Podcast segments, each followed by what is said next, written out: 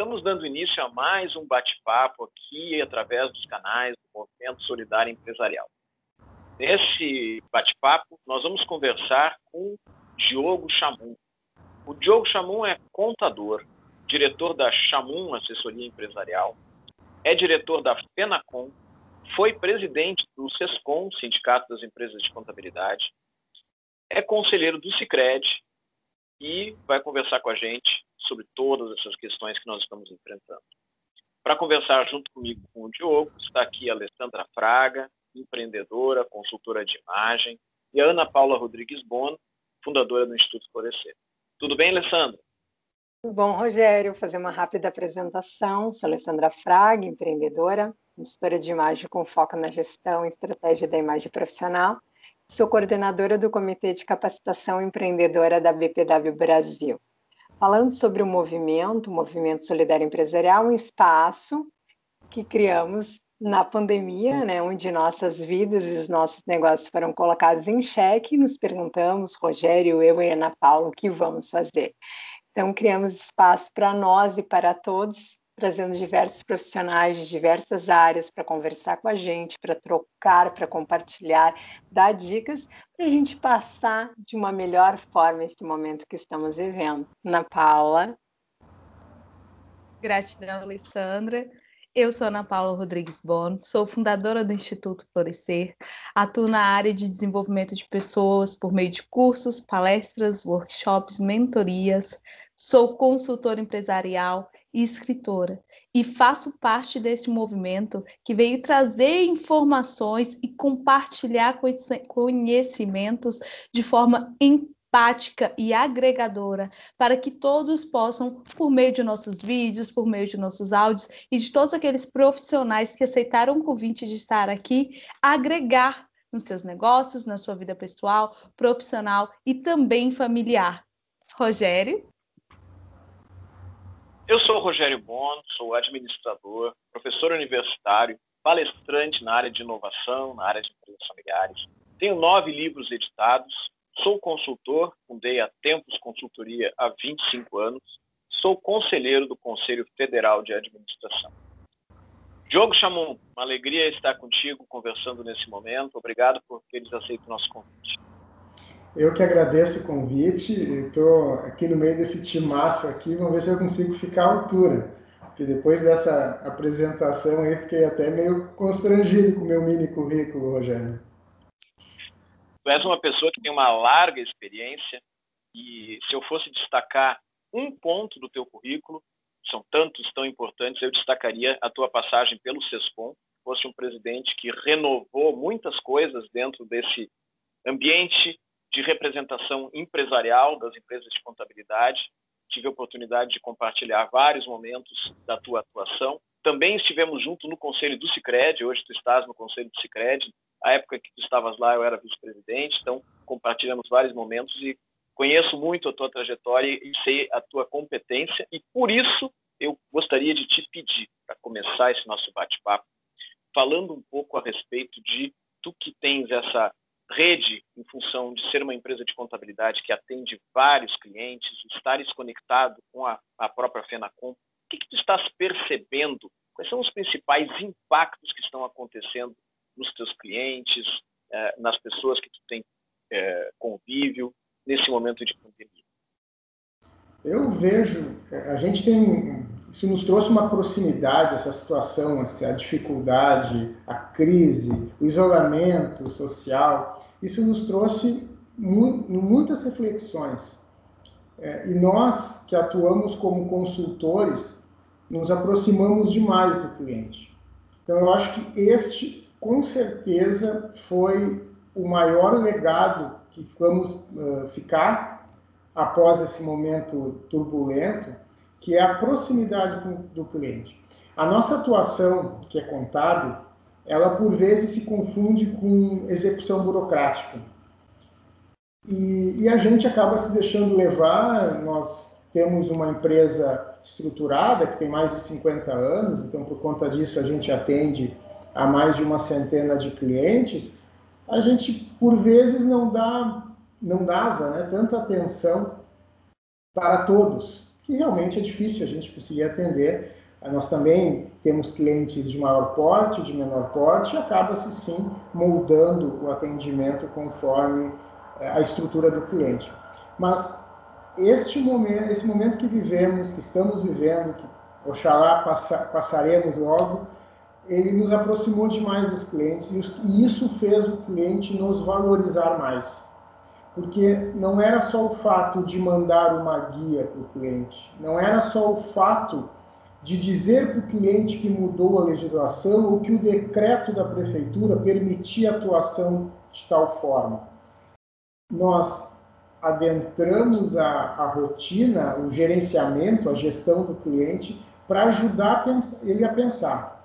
Com todas as medidas lançadas emergenciais pelo governo, ou pelos governos, no nosso caso aqui, basicamente só federal, e não o meu caso, né? o Brasil, porque os governos estaduais e municipais foram muito tímidos, para não dizer que não moveram ações em prol de, das empresas, mas então nós usávamos essas, uh, nos, nós entramos na gestão dos clientes, nós conhecemos melhor o dia a dia dos clientes e nós ajudávamos a decidir sobre a aplicação dessas ferramentas emergenciais ou desses dispositivos emergenciais. Então eu entendo que este é o maior legado para a nossa característica de serviço. Né? Prestação de serviço, mas que tem, a contabilidade ela tem uma característica muito própria, porque ela tem a rotina para cumprir, ela tem a burocracia para cumprir. E outro legado que eu vejo é talvez a administração do tempo, porque tanto a minha função na FENACOM, quanto o serviço, parte do serviço que é prestado fora do Estado, demandava um avião. Então eu tinha que ter muitas milhas. Então eu era uma pessoa com, eu sou, né, uma pessoa que tem um programa de milhagens muito, muito robusto. E agora a gente percebe que boa parte eh, dessas necessidades antigas são supridas no nosso escritório mesmo. Sem prejuízo. Não vamos querer nos iludir que não vai, não vai mais haver reunião presencial. Não é o caso. Tem muitas situações que exigem um contato. Mas, boa parte delas, talvez a metade, pode ser sim resolvida virtualmente como estamos aqui hoje. Então, nesse, nessa, acho que neste momento, em relação à minha atuação profissional, eu vejo esses dois, essas duas frentes como grandes legados, grandes aprendizados. Também a gente pode, na sequência, né, puxando para esse lado financeiro, que a gente acaba se misturando na atuação, a questão do fluxo de caixa também foi dada uma atenção importante. É, é, é bom lembrar que lá meados de março, nós, nós empresários e também cidadãos, nos preparamos para uma guerra, para uma guerra financeira. Nós nos preparamos para sobreviver por um determinado período. É bem verdade que o período era menor. Nós pensávamos em 30, 60 Quarentena, dias. Quarentena, né? Não é duzentena. Falando em 90 dias, eu me lembro que eu manifestei assim para um, um cliente: não, 90 dias ninguém sobrevive. A gente não vai passar de 60. Pois é. Então, o fluxo de caixa também foi um, a gente precisou desenvolver, dar uma atenção diferente, renegociar contratos, rever prazos, rever uh, necessidades básicas e não básicas. Então, num contexto geral é isso. E lógico, pelo lado negativo, a economia, né? A economia atinge a quase todos, os supermercados não foram atingidos, a área médica menos, Teve gente que conseguiu sobressair, mas a regra assim, de lojas, o comércio em geral, tem, está tendo muito prejuízo. Né? Tem gente fechando as portas, tem gente trabalhando a, a 30%, a 40% da capacidade. Posso aqui trazer exemplos, né? eu atendo muitos muito restaurantes. tem um cliente nosso, é, antigo, tradicional, também eu acho que perto de 50 anos tem o seu estabelecimento, e ele tinha 99% das vendas locais presenciais. E esse cliente experiente, é, de uma idade experiente também, né? Para a gente ser gentil, ele hoje está com 50%, ele recuperou 50% do seu faturamento com, com teleentrega. Isso é fantástico. 50? E não, e não estamos falando de, da geração Y, da geração Z, está falando de um senhor de 70, em torno, um pouco mais de 70 anos, que conseguiu migrar, conseguiu recuperar 50% do seu faturamento, o que é extremamente louvável para mostrar que é possível.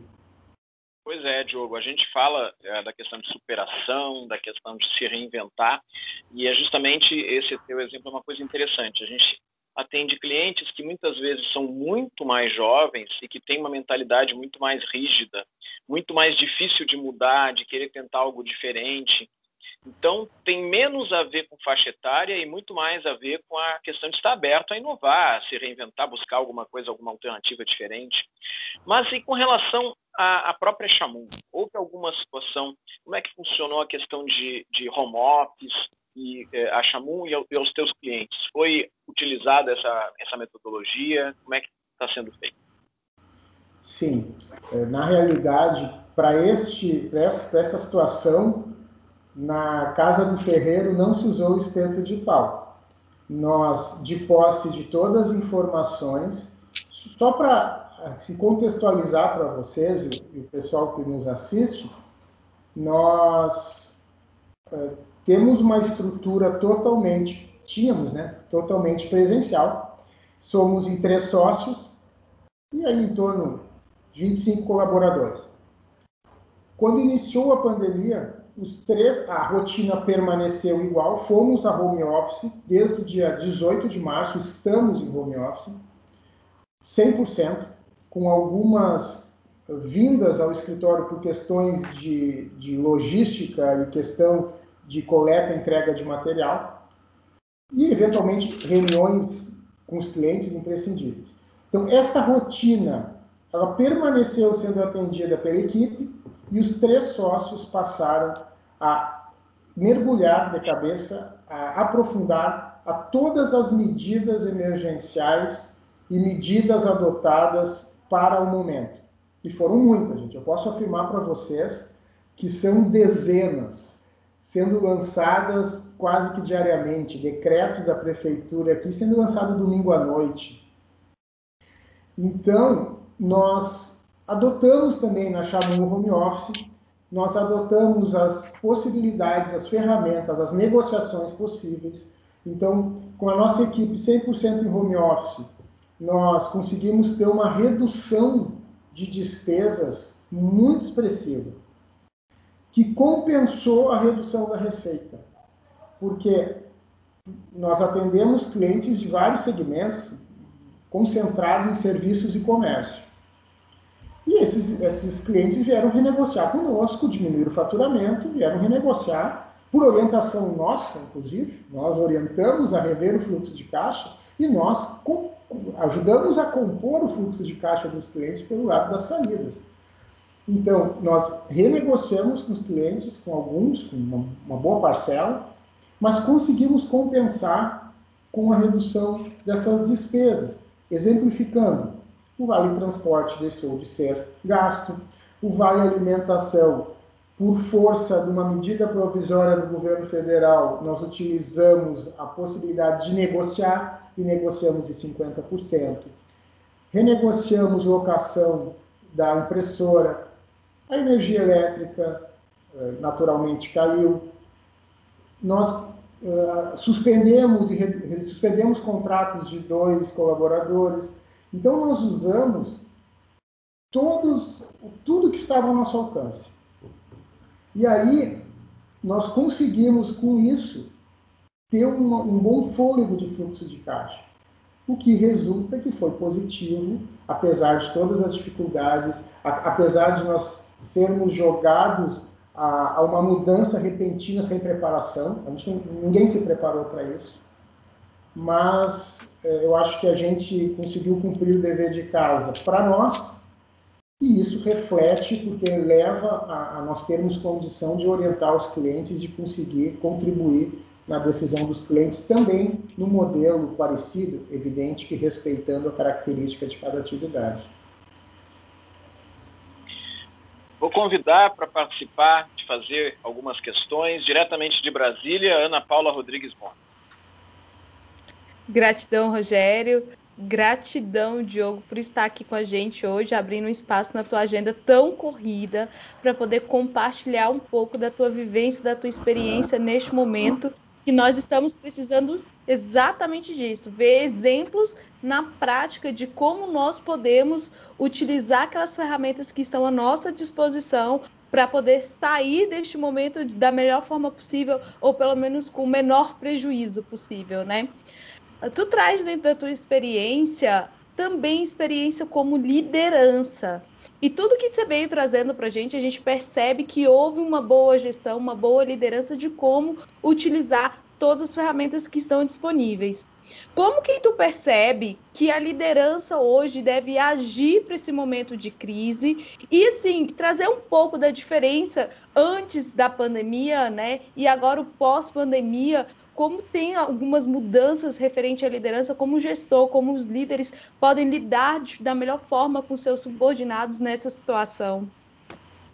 Olha, a liderança é, não, não, não há necessidade da gente reforçar a importância que tem nós termos um timoneiro, alguém que nos dê o, o caminho que a gente tem que seguir, alguém que reforce as nossas qualidades e que ajude a capacitar as nossas fraquezas. Mas assim, é, ficou muito mais nítido, ficou muito mais reforçado. O fato de nós não estarmos presencialmente juntos exige mais do líder o líder ele precisa conduzir esse processo ou os processos à distância. E aí, é, isso também, é, talvez, ou muito do sucesso, ou, ou nós conseguimos passar esse momento bem, se dá pela liderança. Não, não é a minha liderança, é as lideranças que nós temos.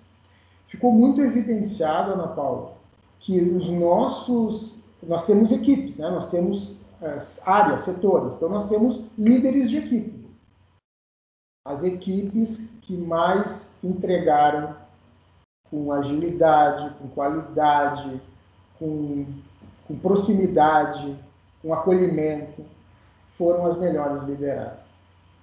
É impressionante que neste momento, inclusive, eu dei um passo para trás e voltei a me misturar na equipe. Já que até então eu fazia uma posição mais institucional, mas com a pandemia eu recuei para poder participar dessa, desse movimento diferente. Ah, nós tivemos um crescimento de algumas pessoas da equipe, alguns colaboradores, que impressionam. Nós tínhamos, nós temos um setor que não tá, estava sem liderança por opção deles. Então tinha um grupo forte, mas sem uma liderança apontada ali definida. E eu fiz a gestão desse setor. Eu acompanhei esse setor. Hoje eu posso dizer que todos têm condição de estarem líderes, de estarem coordenadores. Porque realmente é, a gente, de repente, tira um pouquinho de poeira, a gente esquece a diferença que faz uma boa liderança. E isso a gente percebe, né, pelo currículo aí de vocês, né, é, a gente tem essa vivência também em entidades, né, entidades empresariais, aonde é, via de regra todos são líderes, né? Então são aprendizados que a gente tem que, nós temos que conseguir ter a inteligência e a capacidade de a, aplicar, de, de absorver esses conhecimentos e colocar dentro dos nossos negócios, que por vezes fica de lado, por vezes a, a dedicação a uma entidade que é, é, é importante, importante para a entidade, importante para o profissional, mas a gente não pode deixar de ter o nosso negócio sempre central e trazer, absorver e trazer todas essas experiências positivas para dentro das nossas empresas. Jogo, uma pessoa que também é líder, foi líder e se envolve as suas atividades empresariais de liderança é a Alessandra Fraga, foi presidente da BPW Porto Alegre, é da coordenação nacional da BPW e eu passo a palavra para a Alessandra. Obrigada, Rogério. Diogo, obrigada por estar aqui conosco, compartilhando o teu conhecimento. Acho que é muito importante, né? Esse é um canal para todos, para os empresários, para os empreendedores, para todas as pessoas. E eu vou te direcionar a minha pergunta para isso, né? Nós fomos uh, abruptamente uh, levados por, por essa crise, né? por uma crise viral, não esperávamos, não esperávamos isso, né? Abateu nossa, nas nossas vidas. E aí Uh, a gente vem conversando em várias outras entrevistas em todas as questões que envolvem isso, a questão emocional, a questão financeira, né? A, a, porque na verdade o gestor de uma empresa ele é um ser humano, né? Então ele, ele vai ter todos esses sentimentos, né? Que vai envolver e que vai conduzir bem ou não a sua empresa. E tu estava falando ali que eu acho que é muito interessante falar a, a possibilidade de usar os recursos para minimizar os efeitos, né? Para a gente conseguir sobreviver, que são recursos financeiros, recursos emocionais, recursos humanos, recursos tecnológicos que podem melhorar né, a sobrevivência durante a crise. Mas tu falaste da questão que eu acho muito interessante trazer algumas dicas para os empreendedores e empresários que ainda não conseguiram uh, tomar as rédeas dos seus negócios nesse momento, que eu acho que é um, um ponto complexo, a burocracia. E aí eu te puxo a questão das medidas e, das, e dos decretos, né? Que muitas vezes a gente se reorganiza todo, mas tem algumas barreiras que não dependem de nós né? Então eu te peço para dar algumas dicas para mostrar para os empreendedores como é que eles têm que ou, resolver esse problema burocrático para continuar seguindo. Ele já fez, ele já obteve todos os recursos, mas falta esse detalhe que muitas vezes as pessoas não gostam muito do contador, não gostam muito dessa burocracia, uh, vivem na, uh, na não, não vou dizer que ilegalidade, mas vivem né, à margem da da, sociedade porque não tem medo, muitas vezes é medo. E esses decretos e essas medidas também trouxeram medo, né? É, para as pessoas e para os empresários. Agora eu te passo a palavra para dar algumas dicas aí para nós, para e para o pessoal que está nos vendo e nos ouvindo. É, essa tua fala da, da margem aí para muita, muitas intervenções. E depois eu não vou mudar o assunto, mas depois eu quero fazer um relato da vida pessoal em relação a isso, né? Como foi mencionado, nós, lideranças ou mesmo colaboradores, temos a nossa vida que está acima disso, acima de tudo. Tá. Né? Mas ok, olha só, muito importante isso que colocou, Alessandro, porque é, por muitas vezes se coloca o contador, o, a, o serviço contábil, como um mal necessário. Eu brinco, eu faço duas brincadeiras com os meus colegas, que o contador ele é o mensageiro do inferno, que ele só dá notícia ruim, ele nunca diz que tem um dinheiro para receber, sempre é uma conta para pagar, um problema para resolver. E ele é um mordomo, que ele sempre é ocupado. Então, qualquer encrenca que der na empresa, a culpa é do contador. Eu faço essa brincadeira que tem um pingo de, tem um pingo de verdade. Sim. Então, assim, infelizmente, o que nós víamos antes era isso. Contador eu vou, eu vou demandá-lo quando eu preciso, ou quando trancou, ou quando deu algum problema, ou para reclamar, ou para fazer parcelamento, que é um outro problema, está devendo. E, e, o que eu falei, o que eu coloquei para vocês aqui na minha, na minha primeira participação foi que, este, que essa situação nos aproximou dos clientes e aí valorizou mais o nosso nossa atuação. Então, o que que tem que fazer? Tem que estar próximo de quem detém a informação, de quem detém a, a ferramenta, de quem detém a válvula da engrenagem para poder fazer rodar. Que, nesse aspecto tributário e burocrático, é o contador. Mas tem que ter muito cuidado, porque como essas medidas saíam a rodo e a imprensa, imprensa aberta, tu, todos os veículos de comunicação massificavam essas informações, muitas vezes isso iludia o contribuinte, o cidadão, o empresário, porque colocavam situações que nem, nem em operação estavam ainda. Então, aí saiu uma medida, ah, o governo liberou 12 bilhões de reais para o Pronamp, mas o Pronamp, estou falando um exemplo é, fático, né, que aconteceu. O Pronamp, ele é operacionalizado pelos bancos. E os bancos não estavam ainda disponibilizando. Então, não está não tá podendo pegar. Aí, o Pronamp tinha umas regras. O Pronamp é uma linha de crédito especial para as micro e pequenas empresas. Aí tinha uma carência, uma taxa de 3% ao ano, coisa bacana, legal. Só que é, chegava no banco para pedir, ô gerente, eu quero o Pronamp, a minha empresa está aqui nessa condição. Aí daí o gerente dizia, não, Pronamp não tem, mas eu tenho a minha linha aqui. Então, quer dizer, desvirtuava para a sua atuação. E aí, Rogério, lá no Cicred, que eu tenho a possibilidade de opinar e participar, eu, eu enfatizei muito isso. Ou faz certo, ou não faz. E lá se trabalhou muito bem, por sinal.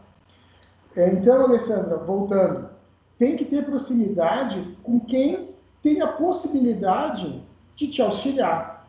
E nesses casos é o contador. Tem que ter cuidado com as notícias, que as notícias às vezes são meio são douradas e a gente tem que ter um pouco de filtro. E por fim, o que muito me preocupa é que, eu já falei, eu acho que umas três vezes, medidas emergenciais. Essas medidas têm prazo de começo e de término. Essas medidas têm preço, porque praticamente todas estão garantindo alguma coisa. Ou é uma linha de crédito que vai ter que ser paga em algum momento, ou é uma suspensão ou redução de contrato que vai, que vai gerar uma estabilidade para o funcionário, para o colaborador. Então, tudo. É, tem, tem linhas de crédito que também condicionam o emprego. Então, tudo tem preço. E essas medidas emergenciais, elas foram feitas também por um período de 60 dias, depois 120, agora está em 180. E aí essas medidas tendem a terminar e nós, empresários, vamos ficar apenas com o ônus de pagar essa conta. Então, esse é um cuidado. Hoje, no começo, quando saíam as medidas, a gente mandava comunicado, eu fazia vídeo, a gente ligava para os clientes, cliente, Tu tens condição de fazer uma suspensão do teu contrato nessas, nessas, nessas condições. Tu tens condição de reduzir a jornada de trabalho com uma compensação de, de auxílio por parte do governo nessas e nessas nessas condições. Agora, eu, eu ligo para o cliente, eu faço vídeo, eu mando comunicado e eu ligo para o cliente e digo assim, cliente, existe a possibilidade de prorrogar a suspensão ou redução no entanto, em letras garrafais, tu vais permanecer com uma garantia de emprego ainda maior do que já tem. Porque se ele está na dúvida de alguma coisa, não adianta ele pegar, uh, usar mais medidas para ali adiante decidir que não vai dar continuidade, ou na estrutura que está, ou não vai dar continuidade, aí não tem condição. Então, por isso que a grande maioria dos empresários no Brasil, eles não são empresários com grandes formações, são empresários da prática. Então, eles têm que se assessorar de alguém.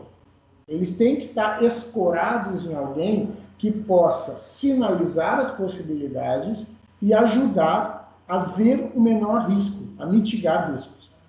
Isso é que eu entendo e é isso que a gente tem feito com os nossos clientes.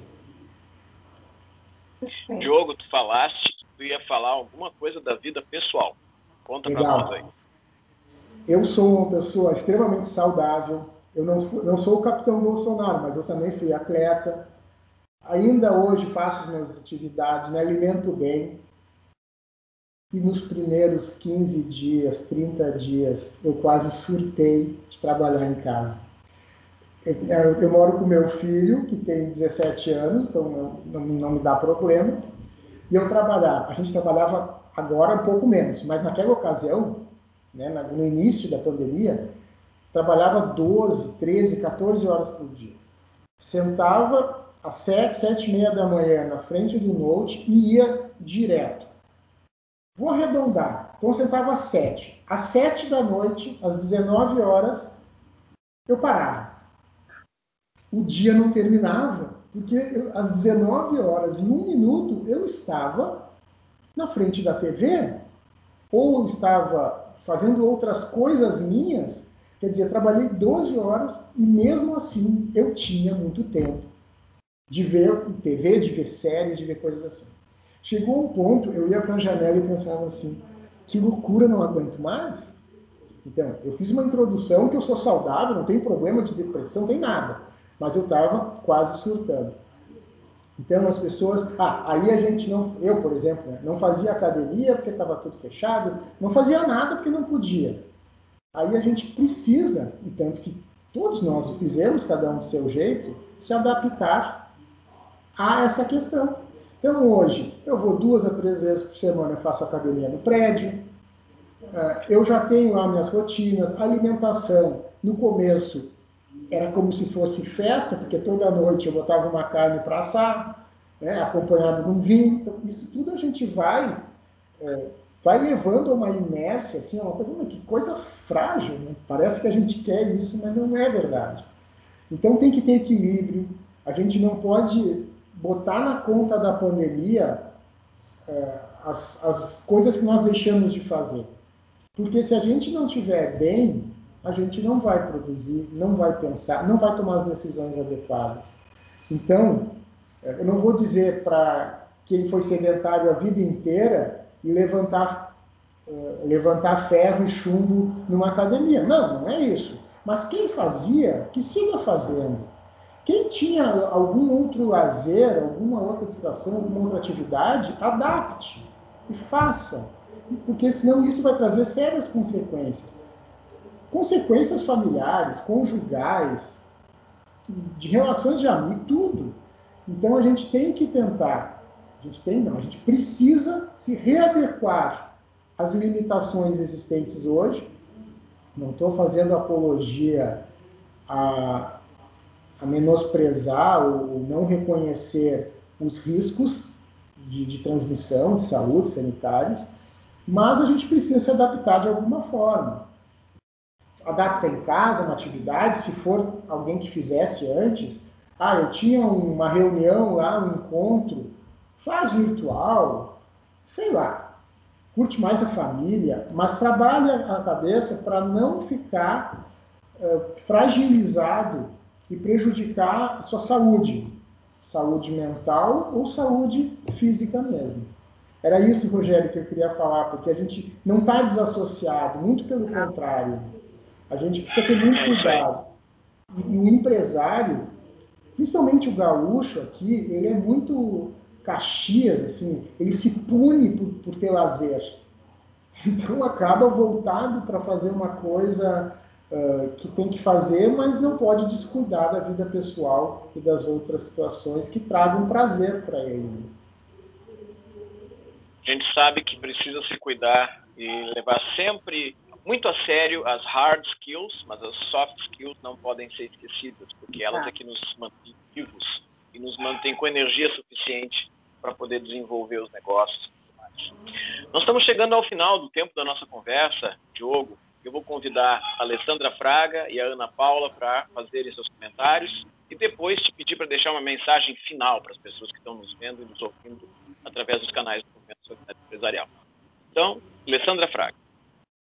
Diogo, muito obrigado por estar aqui com a gente. Eu acho que foi muito pertinente tu falar da tua vida pessoal, porque realmente não está desassociada, é com um conjunto, né? Nós somos o nosso, a nossa empresa é nós mesmos, né? Então, nós, nossos sócios, então é muito importante essa tua fala, porque muitas vezes as pessoas não percebem no meio de tudo isso o quanto nos cuidar é importante para a gente, para a nossa empresa. Eu, eu, eu faço encontros não semanais com as minhas amigas virtualmente, para a gente continuar mantendo essa relação. Eu também tive um sofrimento por não estar fazendo atividade física, voltei a fazer, porque aí a mente que fica doente, a coluna que, que também fica doente, exatamente isso. Isso vai interferir no nosso trabalho na nossa qualidade, no desenvolvimento do processo inteiro. Então a gente tem, a gente até falou em outra entrevista que a gente tem que começar com a autorresponsabilidade, é cuidando da gente, a gente vai cuidar do outro e vai cuidar dos nossos negócios. É, é exatamente isso. Muito obrigado por estar aqui conosco. Ana Paula. Gratidão, Diogo, por você tra trazer todas essas informações.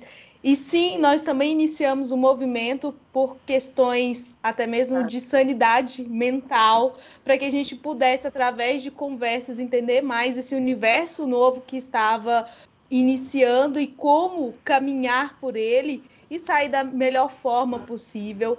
Também tu trouxe uma uma visão bem interessante sobre as ferramentas facilitadas né, dentro do governo, que o governo está disponibilizando para empreendedores e empresários, de que a gente precisa caminhar com muito cuidado, porque uma hora tudo isso vai acabar e a gente vai ter que arcar com as consequências de tudo aquilo que a gente aceitou, tudo aquilo que a gente buscou utilizar, né? Que não é só o uso que passa muito essa impressão mesmo de que se pode usar, de que está disponível e não traz aí a consciência de que uma hora isso vai ter que ter um retorno, né? Isso é muito importante para a gente também pensar em como estamos caminhando e como, como o Rogério fala, a questão da travessia, né? Como vamos chegar ao final da travessia, porque ali vai ter que, a gente vai ter que arcar com as consequências de tudo que a gente fez durante esse período. Muita gratidão. Espero que a gente possa fazer outras atividades aqui. O espaço está aberto sempre que você quiser participar. Estamos à disposição. Muita gratidão. Diogo Chamum, contador, diretor da Chamum Assessoria Empresarial, diretor da FENACOM, conselheiro do Cicred, foi presidente do SESCOM. Qual mensagem tu podes deixar para as pessoas que estão nos vendo e nos ouvindo através dos canais do empresarial? Rogério, Ana Paula e Alessandra. Primeiro, eu quero agradecer demais esse bate-papo legal, positivo, animado, positivo, muito legal mesmo. Tempo, tanto, tanto que o tempo passa, a gente nem percebe. Então, primeiro, agradecer demais o convite. E, Ana Paula, estou à disposição. Eu gostei demais, acho legal, e ainda mais num ambiente tão qualificado quanto esse que vocês montaram aqui a mensagem final, assim, ela serve não, não só para este momento, mas a gente, eu, eu, eu carrego comigo que a gente precisa buscar a nossa felicidade e a gente precisa, a gente precisa nos desafiar. A gente, nós só, só crescemos na vida, profissionalmente, na vida pessoal, com desafios. Eu, até a adolescência, até o início da vida adulta, eu tinha um pânico de falar em público. Eu, para responder a chamada do colégio ou da, da faculdade, até ali eu ficava com um negócio quente no meu estômago. E fui me desafiando a ponto de hoje conseguir desvencilhar bem numa palestra, de dar uma entrevista, de falar para 4 mil pessoas no púlpito. Então, isso, isso não foi a pandemia. Isso foi um aprendizado de vida. E a questão da felicidade. A gente precisa buscar o que nos faz bem eu costumo dizer o seguinte: a gente às vezes inverte a lógica da vida. Às vezes, por vezes, a gente vive para trabalhar. E na realidade, a gente trabalha para viver, é invertido. Então, eu acho que diante dessas dificuldades que nós estamos vivendo, nós temos que buscar essas adaptações e buscar coisas que nos façam bem. tanto pelo lado de um desafio para ter o crescimento e depois do crescimento a gente tem a satisfação, ou da conquista a gente tem a satisfação, mas também buscar a nossa felicidade. Não nos deixar abater, não deixar abater as dificuldades, pelas barreiras, porque isso tem, a gente tem que ultrapassar. É mais uma que nós estamos passando, eh, essas restrições de contatos, restrições de trabalho, restrições. Então, nós estamos passando por um momento difícil, mas não intransponível.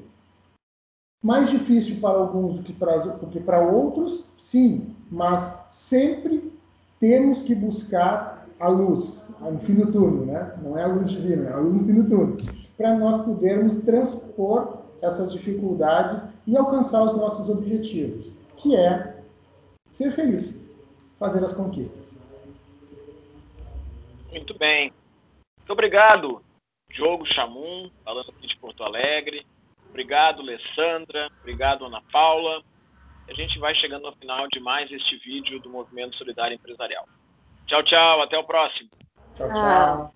Tchau, tchau. Até